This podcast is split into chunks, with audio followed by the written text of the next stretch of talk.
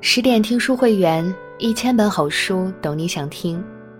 晚上好，我是夏萌，今天和你分享到陈佩斯的故事，我们一起来听。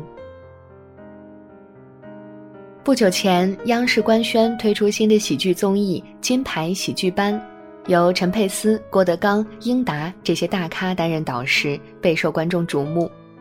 最让人们惊喜的是，已有二十二年没出现在央视舞台上的陈佩斯又回来了。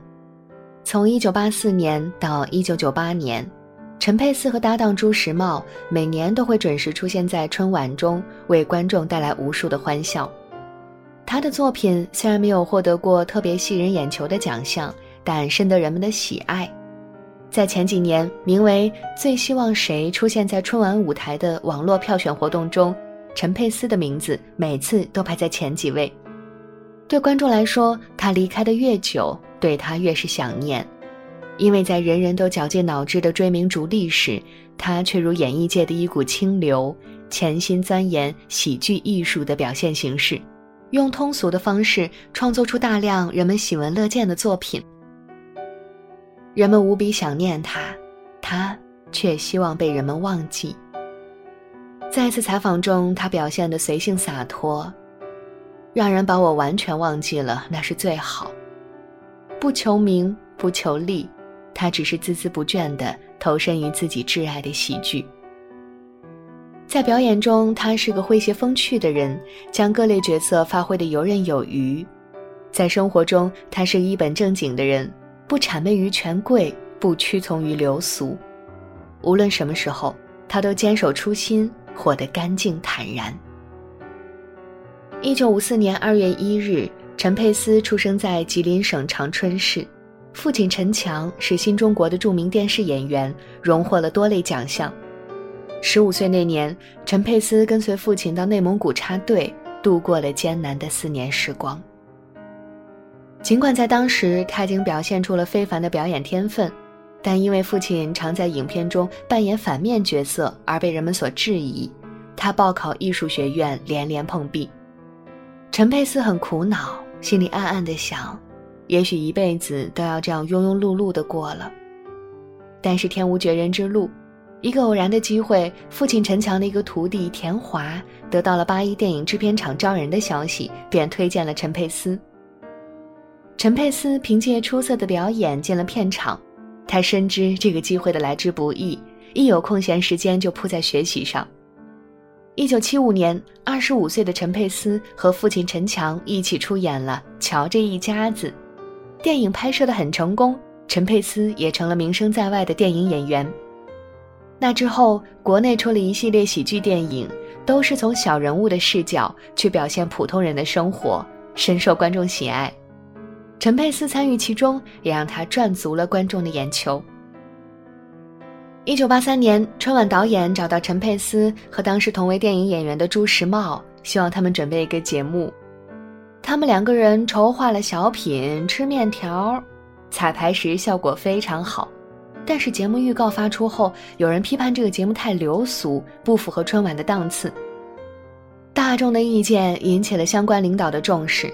他们对这个节目的播出与否还没有给出准确的回复时，总导演黄一鹤直接拍板，他诚恳地对二人说：“你们俩上来一个字都不能错，说错了字那都是重大的政治事故，要出了事你们可就害了老哥我了。你们说错了你们担着，没有错我担着。”听到这话，陈佩斯和朱时茂心里不免紧张。俩人硬着头皮走上了舞台，认真的演。没想到这个节目非常成功，还成了几十年的经典作品。在这之后，陈佩斯开始走上了自己人生的黄金时代。他在春晚舞台上一站就是十几年，每年都能因锃光瓦亮的光头、土里土气的衣着和异常夸张的语言和动作，让全场乐翻天。在卖羊肉串中，他演坏心眼儿的羊肉串小贩。试图靠投机取巧大捞一笔，没想到却因为吃了变质的羊肉而拉肚子，将一个活脱脱的市侩形象呈现在观众的面前。在《警察与小偷》中，他演鬼鬼祟祟的陈小二，穿上警服的滑稽模样和幽默风趣的台词，让观众大笑不已。他的形象让万千观众过目不忘，因此被称为“小品之王”，以每年一部小品的速度登上春晚的舞台，为观众带来欢乐。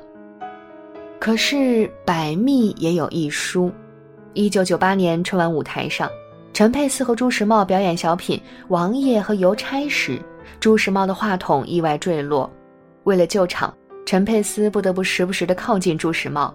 这样一来，原先排演好的动作节奏完全乱了套，效果不尽如人意，让陈佩斯后来在台下痛哭流泪。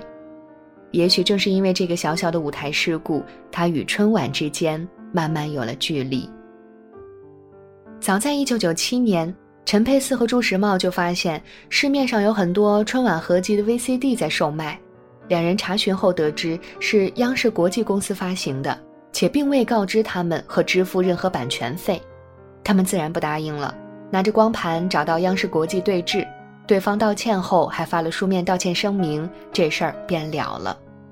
一转眼到了一九九九年，陈佩斯又在市面上发现了这种 VCD 光盘，他和朱时茂再次去找央视国际理论，哪曾想对方根本不把他们放在眼里，态度非常蛮横无理。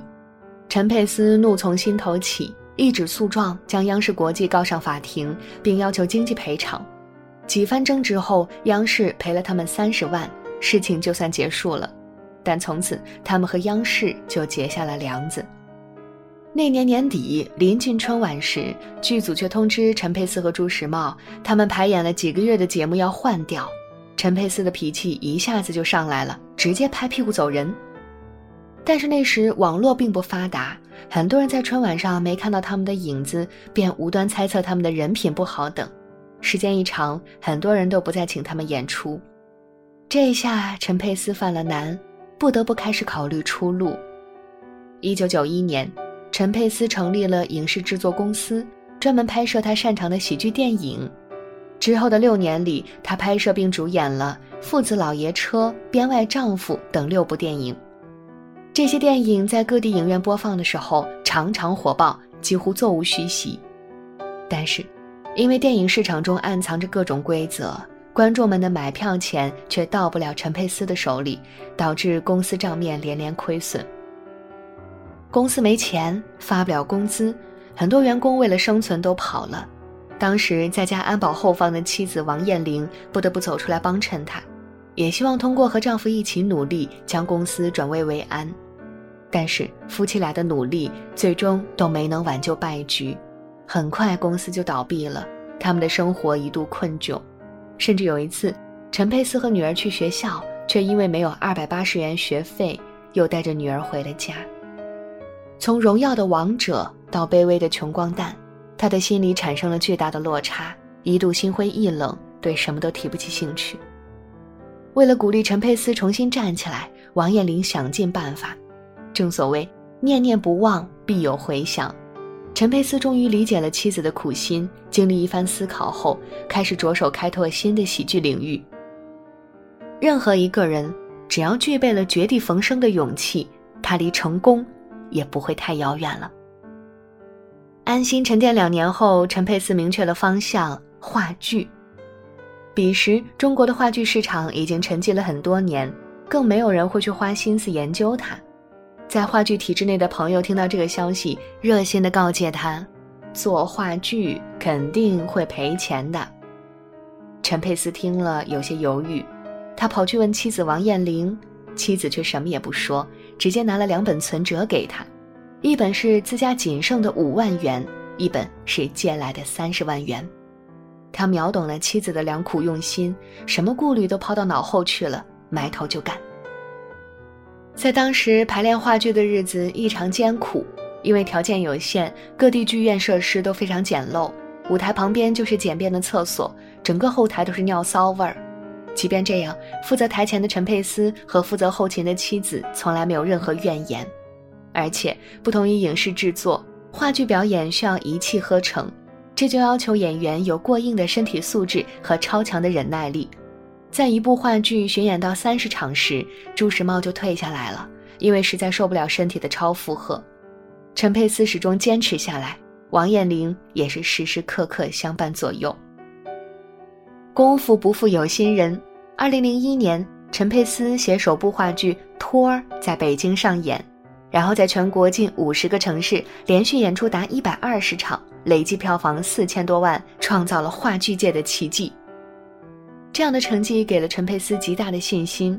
后来他又制作了《阳台》《雷人晚餐》等作品，也获得了不错的口碑。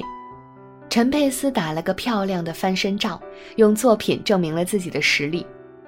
二零一五年戏台开演，这是陈佩斯特别期待的一部戏，也倾注了很多心力。结果也正如所料，反响特别好。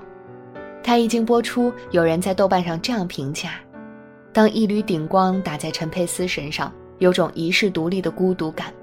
明面上的喜剧，却透着深厚的讽刺悲凉，夹杂着一丝欣慰。改朝换代瞬息间的事儿，经典却还是会在时光中找到共鸣而流传百世。今世的郁郁寡欢，好像也已不再重要。观众读懂了陈佩斯的喜剧，也读懂了他这个人。别人这样评论他，陈佩斯自己也说过类似的话。每一个引得观众发笑的人物，其实都有一个悲情的内核，而且父亲陈强也一直告诉他，笑很重要。只不过陈佩斯通过话剧的形式，凭借自己的天分和造诣，让观众看着看着就笑了。二零一四年在接受《意见》采访时，陈佩斯说：“当时的喜剧没有选择，但中国人又需要笑声，所以他用一部部作品为大家送去了很多欢乐。”从小品到电影，再到话剧，也许有人会认为他的每一次选择都是无奈之举，但是他自己却知道，这是他内心最真实的选择。他是一个真诚的人，一个纯粹的人，没有功利心，只想把这份快乐送到千家万户。这几年的喜剧类综艺层出不穷，很多导演希望陈佩斯出山，他一一回绝。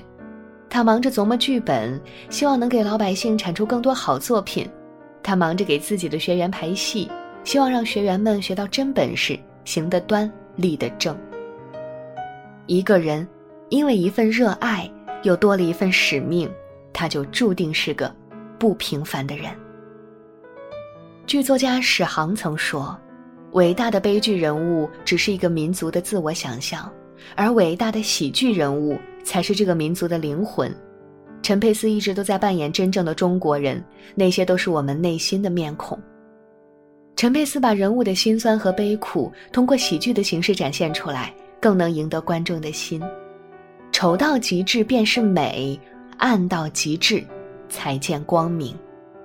他的作品深谙人心，戳中笑点和泪点，而一个人的作品也反映了他的内心和性格。褪去舞台上的光环，他活得掷地有声；他敢于和世道叫板，他活得很真实；他敢于和命运较真，他活得有风骨；他敢于和苦难抗争，他活得有韧性。这位大家心中愚鲁呆萌的陈小二，这位光头小眼睛、一脸小痞样的叛徒，这位心怀恶意的小商贩。在表演中有怒有气，有喜有悲，一身市井之气，却又不乏率真和亲切。他通过一步步的作品和一次次的转型，带给我们很多欢笑与感动。在红色电影火爆的时候，他演喜剧；在相声备受推崇的时候，他演小品。小品深受大众喜欢了，他又演话剧。他的每一次华丽转身背后，都是数不尽的付出。但是他从未退步，始终默默地前行着。苏轼有言：“守其初心，始终不变。”陈佩斯一直坚守的是对喜剧的执着和极致追求，也因为坚守初心，他终得善果，成为当之无愧的喜剧之王。好啦，今天的文章就和你分享到这里，更多美文请继续关注十点读书。也欢迎把我们推荐给你的朋友和家人，一起在阅读里成为更好的自己。我是夏萌，感谢你的收听，我们下期再见。